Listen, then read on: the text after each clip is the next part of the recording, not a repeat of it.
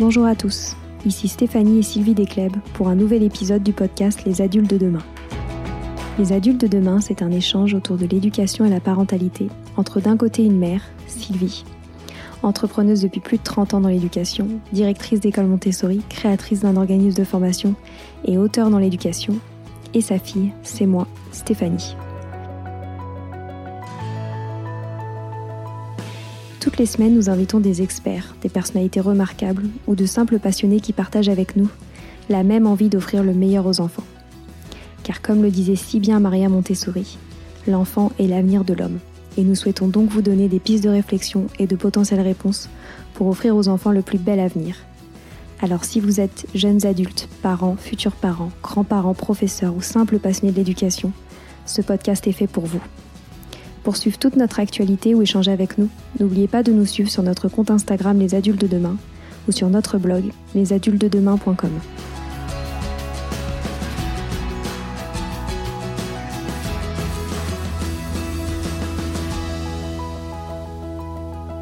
Nous parlons aujourd'hui de yoga pour les enfants avec Elodie Garamond, fondatrice des Tigres Yoga Club et auteur notamment d'un livre sur le yoga pour les enfants.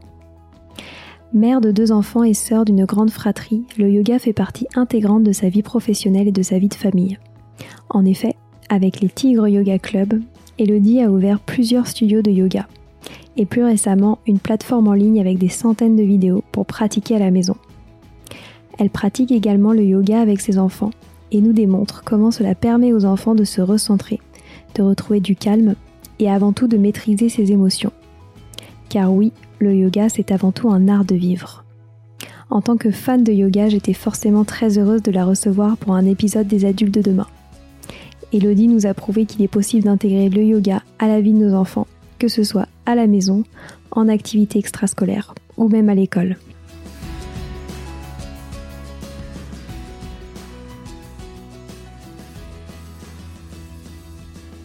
Bonjour Elodie, euh, merci beaucoup d'être avec nous euh, aujourd'hui pour parler euh, yoga et enfants. Donc pour démarrer cette conversation, j'aimerais vous demander qu'est-ce qui vous a conquis dans la pratique du yoga et pourquoi avoir décidé d'en faire votre métier? Bonjour Stéphanie, moi aussi je suis ravie d'être avec vous. la pratique du yoga, elle est rentrée dans ma vie il y a très longtemps puisque je me souviens encore de mon premier cours qui était en fac à Dauphine. Je ne sais pas pourquoi j'avais pris option yoga en première année. Allez savoir pourquoi. Et on pratiquait dans une petite mhm. salle dans le parking de la, de la fac.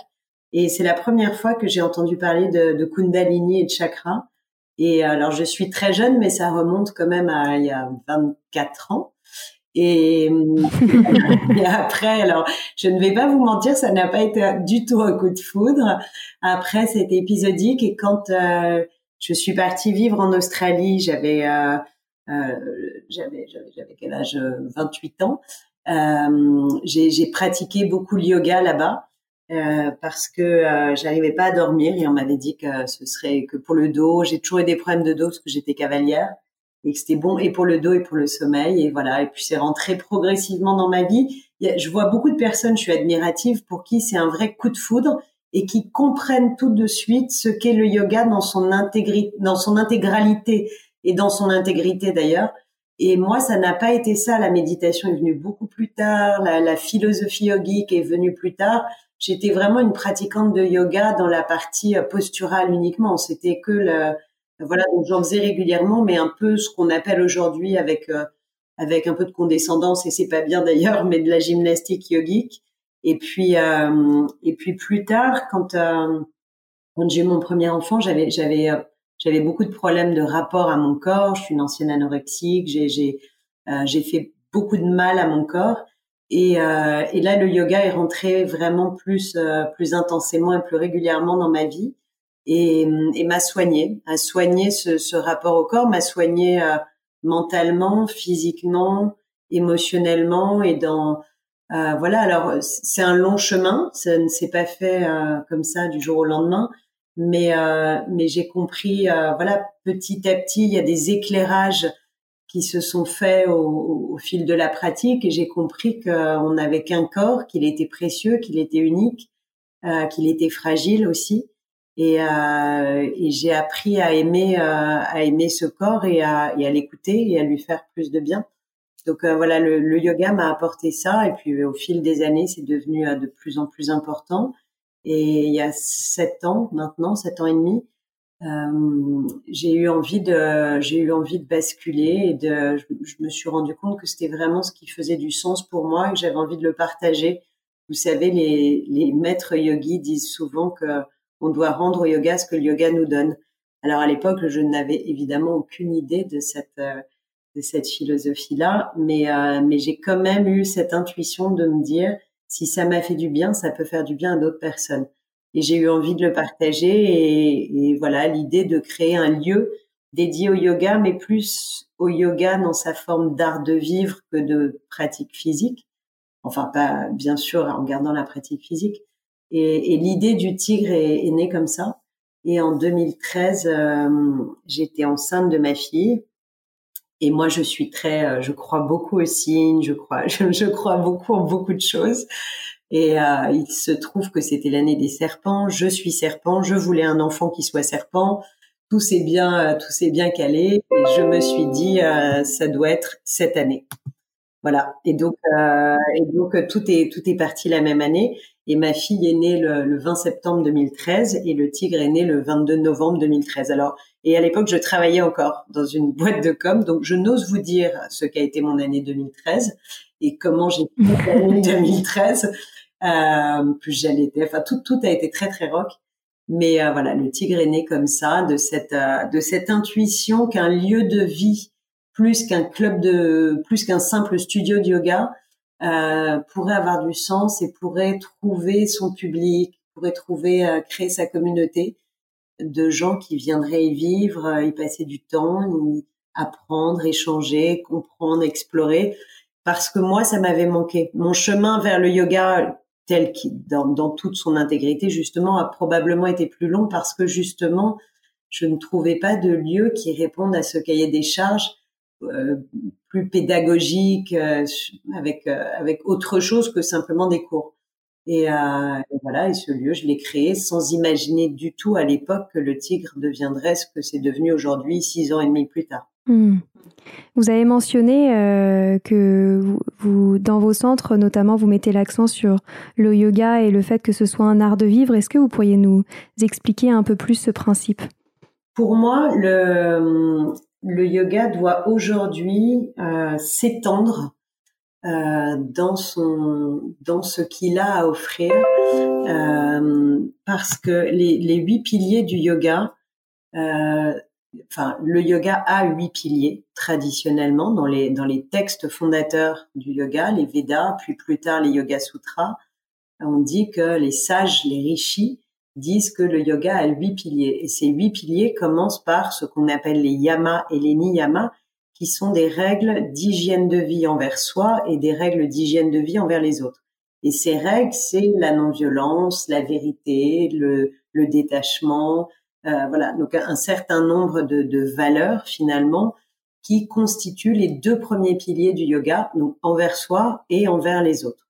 Euh, puis vient la respiration, donc le pranayama, la maîtrise du mental à travers la respiration, et seulement le, en quatrième pilier vient les asanas. Donc la, un asana, c'est cette posture assise, stable et confortable, et de là viennent toutes les autres postures de yoga. Et puis après viennent la concentration, le, le pratyahara qui est le retrait des sens, la méditation et le samadhi qui est cette, cette, cette forme d'éveil qu'on cherche à atteindre.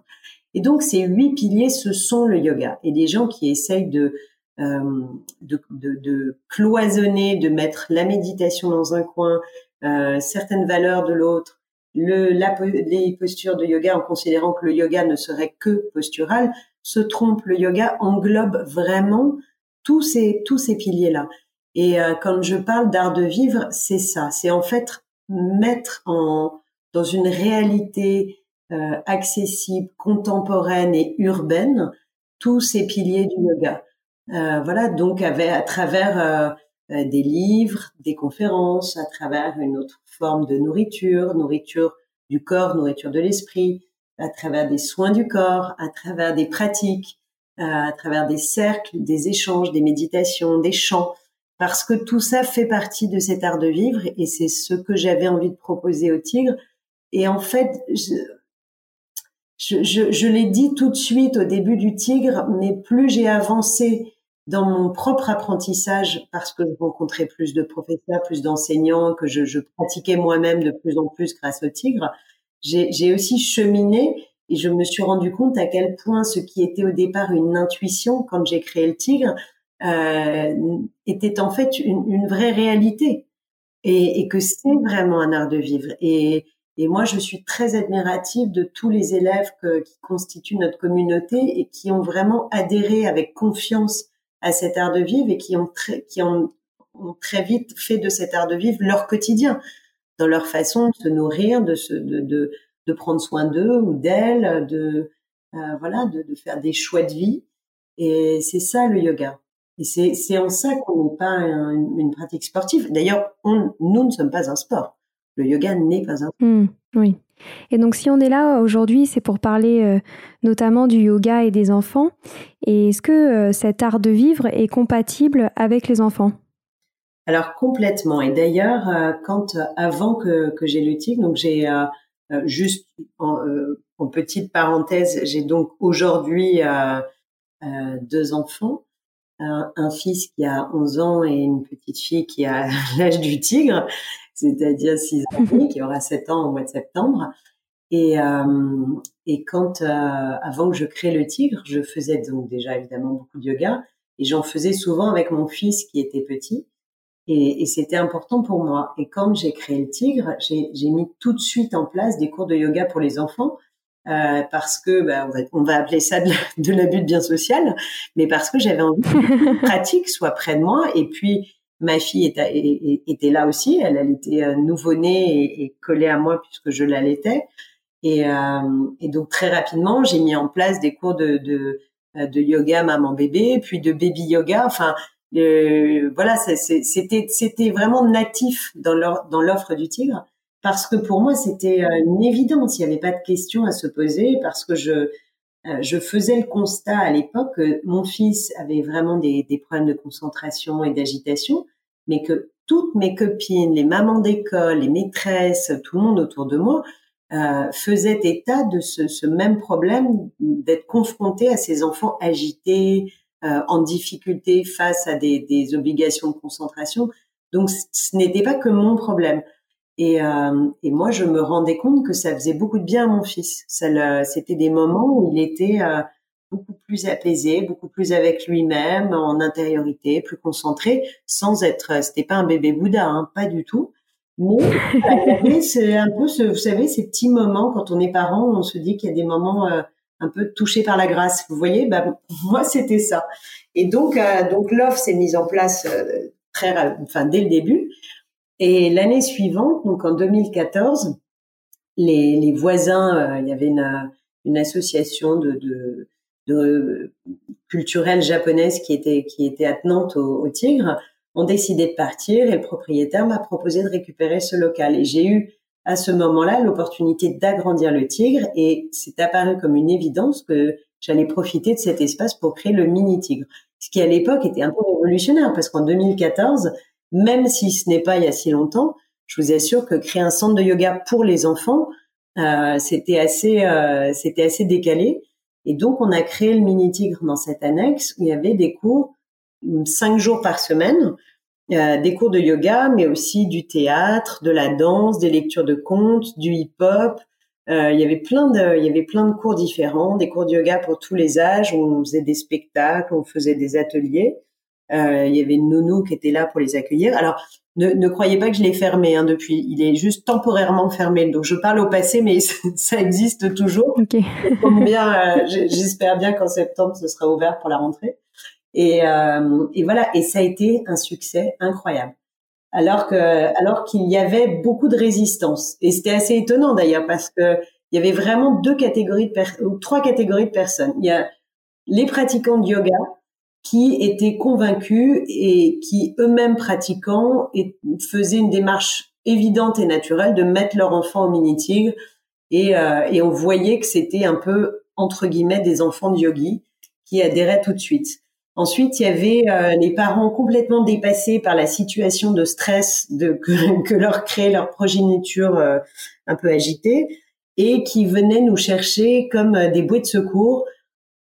Et voilà. Et en, vrai, il n'y a pas de remède miracle. C'est pas vrai. Un enfant agité, si ses parents sont agités et n'adhèrent pas eux-mêmes un peu quand même à une forme de calme yogique, à défaut d'être yogi, euh, on n'avait pas de, enfin je veux dire, on filait pas du tranxène aux enfants pour qu'ils fassent les cours de yoga, donc il y avait pas de, c'était pas, ça, ça fonctionne, mais mais c'est pas non plus, on on propose pas quelque chose de miraculeux. Et puis il y avait les résistants.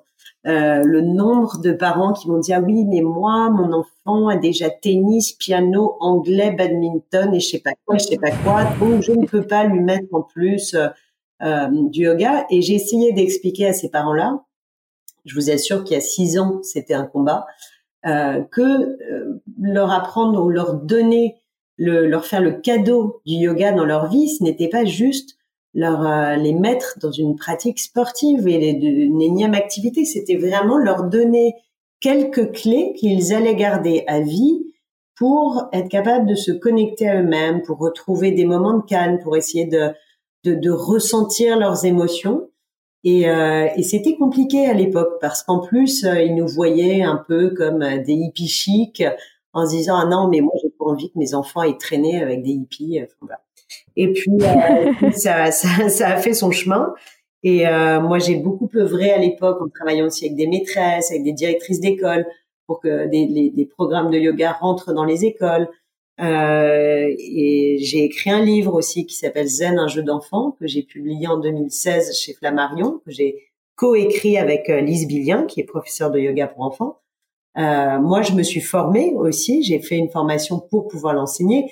Donc, c'est devenu très vite quelque chose d'important dans ma vie et dans la vie du tigre.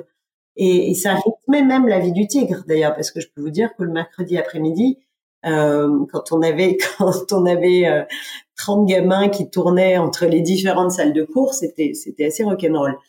Et et voilà. Et puis euh, et puis euh, les années ont, ont, fait leur travail et je crois que beaucoup d'écoles euh, ont réussi à convaincre les parents que c'était ça faisait beaucoup de bien aux enfants de, de pratiquer un peu de yoga, un peu de méditation.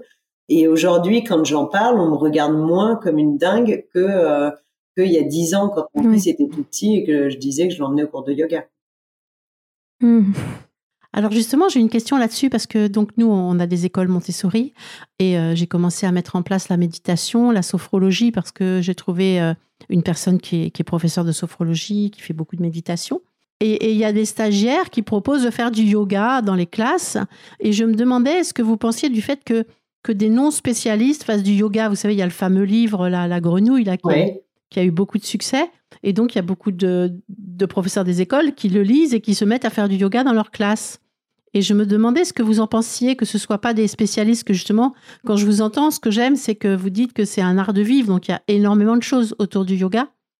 Et euh, moi, je me demandais si, quand c'est des non-professionnels, est-ce que c'est bénéfique ou, pas? Oui, je comprends.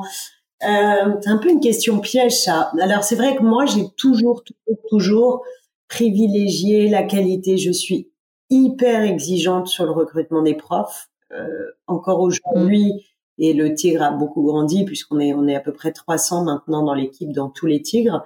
Euh, il n'y a que moi qui qui sélectionne et qui recrute les enseignants. Donc, euh, mais je le fais aussi beaucoup au feeling, à l'instinct, à la euh, voilà, en testant ces profs-là. Donc, je, je pense que il faut avoir, euh, il faut avoir euh, du bon sens et un peu de, de, pratique quand même pour commencer à enseigner le, le, yoga aux enfants. Mais de toute façon, les enfants sont des très bons juges et que si la personne n'est pas diplômée mais comprend le sens des choses, des postures, du jeu, de la créativité, ce qui est un peu, il y a, c'est du jeu de rôle, hein, le, le, le, yoga pour les enfants. Enfin, il y a, il y a pas mal de pratiques différentes. En fait, dans le yoga pour mm. les enfants, il n'y a pas une pratique unique mais euh, un enseignant qui connaît le corps des enfants, qui connaît la mobilité, qui connaît les jeux, qui sait euh, voilà animer un, un groupe d'enfants et, et, et, faire monter l'énergie et redescendre l'énergie me, me, paraît tout à fait capable avec une voilà avec un livre, avec un support, en s'entraînant et en préparant ses séries, d'enseigner le yoga. Mais voilà, il y a ces prérequis de qualité humaine et, de qualité pédagogique qui sont évidemment importantes parce qu'après on peut pas laisser tout le monde faire n'importe quoi, c'est une évidence. Bien sûr. Et justement, euh, je me demandais qu'est-ce qui diffère dans l'enseignement du yoga euh, entre les enfants et les adultes? Alors, ça, dépend des pratiques. Pour les, euh, pour les petits, jusqu'à 6 ans, ce sont vraiment des pratiques très ludiques avec sans enchaînement de posture. C'est-à-dire qu'on fait une posture, on raconte une histoire sur une posture, souvent autour du thème des animaux, du voyage, euh, ou de, de, personnages fantastiques. Et, euh, et, et, donc euh, on prend une posture, on la décompose et, et voilà. Euh, à partir de 6-7 ans, on commence à rentrer dans des séries de postures, donc dans des enchaînements, et il y a un peu plus de fluidité de mouvement, et ça ressemble davantage à des postures qu'on va retrouver après dans des, des pratiques pour les adultes. Euh, ce qui change aussi, c'est que jusqu'à 7 ans et même vraiment idéalement jusqu'à 10 ans, on ne, on ne travaille pas d'exercice de respiration à proprement parler. On travaille une respiration consciente, donc euh, d'inspirer, d'expirer en conscience. On leur apprend à sentir la respiration, mais à sentir une respiration naturelle, pas une respiration contrôlée. Euh, on gonfle le ventre, on dégonfle le ventre, mais il ne faut pas commencer à faire du pranayama, du pur pranayama, parce que euh, parce que les poumons ne sont pas encore parfaitement développés et qu'il faut pas faire n'importe quoi. Mais mais plus tard, dans les à partir de 10 ans, on commence à travailler avec des vrais exercices de respiration pour les enfants qui sont hyper bénéfiques euh, parce que ça les aide. Ce sont des respirations qui sont calmantes ou énergisantes et qui ont beaucoup de beaucoup d'effets positifs sur l'organisme des enfants. Et voilà, c'est aussi, euh, il y, a, des caps comme ça qui se passent dans l'apprentissage du yoga pour les enfants. Hmm. Et on reçoit aussi euh, pas mal de, jeunes, des adolescents en, phobie scolaire, de plus en plus malheureusement. Est-ce que vous pensez que, que, leur faire pratiquer le yoga pourrait les aider justement à gérer toutes ces émotions qui, qui les détruisent un petit peu? Énormément. Alors vraiment là, elle se sent sans hésiter une seconde. Je vais vous dire, les, les enfants, on ne se rend pas compte tous les stimuli auxquels ils sont soumis tout le temps, quotidiennement, direct ou indirect, euh, et, et, le nombre de messages que doit ingérer le cerveau d'un enfant dans la journée quand il est, parce qu'un enfant, il est en, en apprentissage encore, son cerveau est en apprentissage, il capte les messages. Et que la sursollicitation permanente, sollicitation intellectuelle, sensorielle, émotionnelle et voire même corporelle sont, sont, sont très fatigantes nerveusement pour les enfants. Et c'est pour ça qu'on a tous des enfants très agités tant qu'on comprend pas ça. Et, et un, un, enfant a besoin de d'un peu de vide, d'un peu d'espace, alors qu'on appelle communément l'ennui, mais mais c'est c'est pas vraiment ça. Et, et, souvent, il peut être dépassé par ses émotions et il ne les comprend pas. Il, il ne sait pas euh, mettre un mot dessus, mettre un euh, les, euh, analyser finalement. Et le yoga, le fait de se juste de se poser, de se connecter à son corps, parce que dans les dans les jeux de posture, etc., il y a, évidemment derrière tout ça une vraie connexion au corps et une appréhension du corps, et on leur fait ressentir des choses à travers ces, histoires, à travers ces postures, euh, et, donc, il commence à vraiment, il touche du doigt le fait que à l'intérieur d'eux-mêmes, il y a un espace de calme qui existe, qui est là, disponible à n'importe quel moment quand ils en ont besoin. Et c'est très précieux. Et les enfants, quand on leur offre ça, quand on leur offre finalement la clé de cette petite porte qui ouvre à cet espace de calme, c'est euh, c'est un trésor pour les enfants. Et moi, je le vois chez les enfants qui font du yoga, c'est qu'ils ont vraiment cette capacité, quand ils s'énervent ou quand euh, euh, ils sont agités ou tristes ou anxieux, de s'asseoir et de se poser. Et vraiment, on a l'impression d'un retour à l'intérieur d'eux-mêmes. Et sans que ce soit intellectualisé, il n'y a rien de, de, de philosophique ou de spirituel là-dedans. C'est simplement de trouver cet espace de calme à l'intérieur, ce fameux d'ailleurs pratyahara, retrait d'essence, dans lequel les enfants savent rentrer naturellement, où il n'y a pas d'agitation, où il n'y a pas de message, il n'y a pas de sollicitation, il n'y a pas de voilà donc donc ça c'est quelque chose de précieux et puis euh, le, le, dernier point qui est très important c'est que le yoga est la seule pratique qu'on propose aux enfants, la seule activité dans laquelle on n'attend rien d'eux. On n'attend rien. Mm. Il n'y a pas de notes, il n'y a pas d'examen, il n'y a pas de spectacle de fin d'année, il n'y a pas de niveau. Il n'y a pas de compétition. il n'y a pas de compète. Il n'y a pas de, il n'y en a pas un qui est meilleur que l'autre.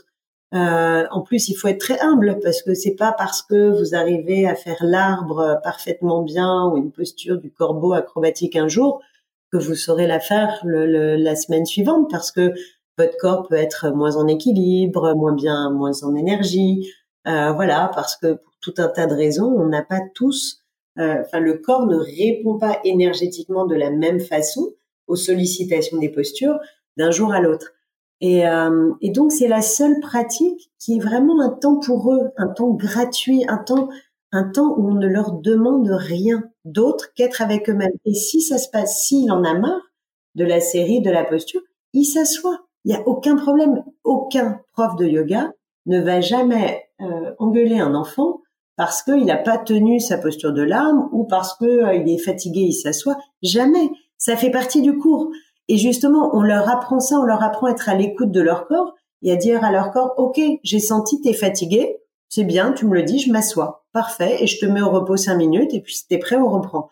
Et on leur offre ça. Mais vous, les gens ne se rendent pas compte à quel point c'est un cadeau pour plus tard. Parce que si nous, on avait appris ça, enfin, ça ne se faisait pas à, à, nos, en tout cas pas, je sais pas quel âge vous avez, mais en tout cas pas à mon époque d'enfant. En tout cas pas chez moi. Mais combien de fois je me suis dit que si j'avais eu ça, si j'avais eu cette compréhension du corps, ces clés, ces, cette capacité à trouver du calme à l'intérieur de moi, ça m'aurait tellement aidé dans ma vie. Et en fait, c'est ça qu'on offre aux enfants. C'est vraiment des, des, des clés d'apprentissage pour euh, pour trouver du calme, de la joie intérieure, pour euh, voilà, et pour ne pas se juger. Parce que les enfants, ils sont jugés tout le temps. nous, parents, on les juge tout le temps. C'est bien, c'est pas bien. T'as bien rangé ta chambre, c'est bien. T'as pas fini ton dîner, c'est pas bien. Euh, ils sont jugés par leurs copains, ils sont jugés par leurs maîtresses, ils sont jugés par leurs, dans leurs activités sportives, de, de, de foot, de tennis, t'as marqué un but, t'as bien dansé, t'as bien fait ceci. Ils sont soumis à un jugement permanent. Comment est-ce que vous voulez que ces enfants devenus adultes ne soient pas en permanence en train de se juger eux-mêmes ou de se, ou d'être victimes du jugement des autres? Et là, ils ne sont pas jugés. Ils ne, vraiment, on ne leur demande rien. Il n'y aura pas un bon ou un mauvais élève. Il y aura un bon jour ou un mauvais jour, peut-être, mais il n'y a pas un bon ou un mauvais yogi. Ça n'existe pas. Et c'est important de le dire. Ah oui, oui, puis surtout, on leur met pas de pression. Ils ont toujours une pression permanente aussi. Hein. Et là, il n'y a pas de pression. Mais bien sûr. Et généralement, comment est-ce qu'ils réagissent euh, à ces cours? Est-ce que euh, tous les enfants euh, adhèrent à, cette, à cette pratique? Alors, tous, non. La plupart, oui. C'est très rare. Alors il y en a qui, qui n'aiment pas ou qui n'ont qui n'ont pas envie, mais c'est ce que je disais à Mimo tout à l'heure, des enfants qui ne sont pas conditionnés ou enfin c'est pas pour conditionné d'ailleurs, mais euh, qui ont des parents suragités, qui viennent, qui les déposent, qui les jettent au cours pour cocher la case de la to-do list. Yoga pour mon enfant, c'est fait. Euh, je suis pas sûre que ce soit des enfants qui soient dans un euh, dans dans un conditionnement mental ou émotionnel qui leur permettent d'être réceptifs au yoga. En fait, c'est pas c'est pas qu'ils aiment ou qu'ils aiment pas, c'est qu'ils sont réceptifs ou pas réceptifs. Mais euh, bon, alors nous, on a la chance d'avoir vraiment des enseignants formidables euh, dans notre équipe et, j'ai très peu vu d'enfants qui n'aimaient pas ça. Mais après, comme tous les enfants, ils peuvent aussi avoir des périodes où ils ont envie d'autre chose et c'est très bien, c'est pas grave. L'important c'est pas de, c'est d'avoir évidemment un petit peu de continuité si on peut, mais de toute façon, tout ce qui est pris, tout ce qui est donné est un acquis. Et hum, moi, je, je me souviens que mon fils, quand il avait euh, quand il avait 7 ans, 8 ans, m'a dit "Maman, est-ce que tu serais très triste si j'arrête le yoga parce que je voudrais faire du foot? C'était super mignon, ça m'avait fait rire et évidemment parce qu'après il y a des arbitrages de temps, donc euh, évidemment que certains enfants vont préférer par période faire plus ci ou ça parce que leur temps est limité et que ils ont des programmes chargés. Mais euh, je sais que mon fils, par exemple, qui ne fait plus de cours de yoga, me demande régulièrement quand il sent qu'il est pas bien, qu'il a un stress ou qu'il a pas envie de dormir, me dit maman, est-ce qu'on peut faire une méditation ensemble? Voilà, donc, donc quelque part c'est un acquis, c'est un acquis. Bien sûr. Qu'ils peuvent prendre est, est, est, un cadeau. Hmm. Et vous l'avez mentionné au début de notre conversation que vous conseillez euh, beaucoup d'écoles et de professeurs euh, à le mettre en place euh, dans leurs écoles. Est-ce que vous pourriez nous en dire un peu plus? Parce que je sais qu'on est écouté par beaucoup de professeurs, donc je pense qu'ils seront très intéressés par vos conseils là-dessus. Il y a beaucoup d'enseignants qui proposent maintenant 5 ou 10 minutes de, méditation. Alors pour les enfants, on appelle plutôt ça une relaxation euh, au début au début du cours euh, pour démarrer la journée et pour mettre les enfants en pleine conscience et, et faire baisser le niveau d'agitation, mais qui sont des agitations un peu nerveuses, un peu un peu stériles, liées à à tout, au stress de la rue, au stress des parents, au stress des copains, enfin au stress dans le sens euh, euh agitation. Et, et donc euh, voilà, il y a, y a, beaucoup d'enseignants qui, qui l'ont mis en place et ça a des résultats formidables. Et les enfants sont très demandeurs. Ils aiment ce, ce moment-là. Et alors évidemment, il y a, y a, des petits rires, il y a des, il y a toujours euh, les trois agités du fond de la classe qui vont mettre un peu le bazar, mais il faut, il faut euh, d'abord, il ne faut pas le faire avec autorité. Euh, il faut vraiment pro, il faut que le yoga et la méditation restent une proposition. Et euh, moi, ce que je recommande, c'est que si un ou deux enfants ne, vraiment n'adhèrent pas et ne sont pas réceptifs à la pratique, il vaut mieux les voilà les laisser 5-10 minutes faire autre chose sans déranger les autres, et mais ne jamais forcer. C'est euh, le, le, yoga, la méditation, ça doit être euh, euh ça doit être accueilli. Voilà, ça doit pas être imposé. Mais je sais que nous, dans, nos écoles, quoi, l'école euh, Montessori à, Bailly notamment, où j'enseigne, ils font de la méditation chaque début de demi-journée. Et c'est, ce sont les enfants qui le font entre eux. En fait, il y a un enfant qui prend le bol, qui le sonne. C'est génial. Qui, et, et, ça, c'est extraordinaire. Et aussi, dès qu'ils sentent que la classe est un peu agitée, qu'ils ont du mal à se concentrer, il y en a un qui vient chercher le bol et il, respire, il fait des, des, respirations, il le sonne et, et les enfants comprennent que voilà, ils s'arrêtent, ils font des respirations et ils repartent. Et comme vous dites, ils sont très, très, très demandeurs. Hein. En général, ils adhèrent euh, tous. Et c'est vrai, tant qu'il n'y a pas d'obligation, si on dit ah, maintenant c'est obligatoire de faire ça, non. Mais là, ils sont vraiment très demandeurs. Ils se rendent compte le, bien, les bienfaits que ça leur apporte. Ouais. Non, non, mais c'est pour ça qu'il faut, il faut toujours le présenter sous cette forme-là de, de, proposition, euh, comme on leur propose un temps de sieste ou un temps calme ou un temps de lecture ou, ou un temps de, de jeu créatif. Euh, ça doit rentrer dans cette catégorie entre guillemets de, de propositions qu'on fait aux enfants. Et c'est aussi une façon de les responsabiliser en fait et de leur dire voilà tu as le choix, euh, tu as le choix de vouloir essayer, de vouloir euh, voilà être cueilli par par, par cette pratique, mais mais tu as le choix. C'est important de c'est important parce que des enfants de 6 ans, 7 ans, 8 ans, combien de fois on leur dit tu as le choix? Très peu. Donc euh, voilà, c'est pour ça que moi je, je, suggère vraiment de ne pas en faire une contrainte. Et puis, euh, et puis ça doit être créatif. Alors c'est drôle parce que moi je sais que ma fille aussi adore nous faire des séances de méditation. Souvent elle dit bon ce soir c'est moi qui, qui fais la méditation. C'est toujours très drôle, mais mais c'est très bien posé. Elle le, elle le fait bien. Elle a les bons mots. Elle a la la bonne rythmique de phrases, de respiration, c'est génial. Vraiment, je pense qu'elle était, euh, c'est là où je me dis qu'elle était dans mon ventre quand j'ai quand j'ai créé le tigre et que je faisais cinq cours pour une enceinte. Mais euh, mm-hmm. mais il faut leur, euh, je trouve ça génial qu'il y ait des enseignants qui qui autorisent ça, qui autorisent à ce que ce soit les enfants qui donnent les qui donnent les cours aux autres et que et que ça tourne. C'est c'est une super idée. Mm-hmm. Bah, en fait, ils prennent, euh, ils s'engagent à, cette responsabilité. Comme vous disiez, il faut les responsabiliser. Et en fait, c'est eux qui choisissent cette responsabilité pour la semaine. Mais ils se battent hein, pour ça. Hein. Ils veulent tous être, être celui qui, qui, bah, qui sonnera le bol et qui fera, qui fera faire la, la méditation. C'est une super idée. Super. Et du coup, euh, pour clore euh, cette, euh, cet entretien, j'aimerais bien que vous nous parliez de vos futurs projets. Alors avec les enfants ou pas, mais, mais voilà, pour que, pour que nos auditeurs aient, aient, une image de ce que vous avez prévu. Alors, dans les futurs projets, nous, nous, on, a une, on a une plateforme de yoga en ligne qui s'appelle le Tigre, le Tigre mhm. Yoga Play, qui, qui existe, on a intégré dans le Tigre l'année dernière et, et, puis qui a pris évidemment là son essor pendant toute, euh, toute la période du confinement qu'on a connu. Et, euh, et c'est un catalogue de 300 vidéos de 5 à 60 minutes qu'on peut pratiquer chez soi, n'importe où, avec du yoga, de la méditation, etc.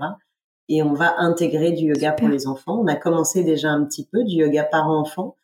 Et, euh, et on va continuer et avoir, euh, essayer d'avoir une vingtaine de modules de yoga pour les enfants parce que parce que il y a beaucoup de parents qui ont envie de que leur enfant pratique à la maison un peu le week-end ou de temps en temps le soir et qui ne savent pas forcément faire et on ne va pas leur reprocher. Ils n'ont pas les codes ou qui ne qui ne savent pas poser leur voix ou, ou voilà avoir les, les mots. Et euh, donc euh, donc ça ça va être euh, ça va venir assez rapidement puisqu'on va démarrer les enregistrements euh, là avant l'été. Et puis, euh, et puis nous lançons aussi à la fin de l'année. Alors ça a été reporté euh, pour les raisons que nous connaissons tous. Euh, nous allons lancer une formation de professeurs de yoga pour les, Super, hein, c'est bien ça. Et parce que sur le yoga à la maison, du coup, c'est des vidéos pour que les adultes et les enfants pratiquent ensemble. Les deux, soit les ah, enfants tout seuls, soit parents et enfants ensemble. D'accord. Ouais, justement, c'est ce, la question que je vais vous poser parce que j'ai des enfants qui ah, mais c'est génial de pratiquer yoga en famille. Voilà, c'est ça. Et ça me semble super de pouvoir faire ça en famille, pendant, justement. Pendant le confinement, moi, j'ai proposé euh, des cours, des Insta Live avec ma fille. Donc, euh, c'était des cours par, de yoga par enfant. Et c'était ma fille qui faisait le, qui faisait le cours avec moi. Et ça a été très suivi sur Instagram. Et c'était drôle parce que euh, très rapidement, c'est elle qui a pris le lead du cours. Et du haut de ses six ans, c'est, c'est elle qui donnait les, les instructions aux lui et quelques élèves qui suivaient sur Instagram. Et, et c'était, c'était incroyable parce qu'elle avait vraiment, je vous dis, les, les, les bons mots. Le, euh, puis elle, elle regardait la caméra, elle disait, et si vous n'arrivez pas à faire cette posture, ce n'est pas grave, on ne vous juge pas. Et c'est pas du tout ce que je lui avais dit. Donc elle le disait d'elle-même. C'était absolument génial. Ah oui. Non, non, euh, voilà. Donc c'est vrai que, que pratiquer en famille, mais même deux, trois postures, euh, voilà, jouer euh, si on peut dans l'herbe ou sur un canapé ou sur une plage. Euh, voilà, c'est vraiment d'avoir ces temps qui ne sont pas où il n'y a rien à faire. Il y a juste à être et être ensemble et voilà et être dans ce, ce contact charnel aussi qui est très important. Hmm. Super. Ben, merci pour, euh, pour tout ce que vous nous avez partagé. C'était très passionnant et très inspirant. Donc, euh, on partagera bien sûr euh, tous les liens de vos sites, réseaux sociaux, etc. sur nos plateformes à nous. Et donc, merci encore une fois pour ben, ce très beau moment. Ravie. Bravo, bravo et merci à vous et bravo pour ce que vous faites surtout. C'est formidable de pouvoir partager tout ça. Merci beaucoup.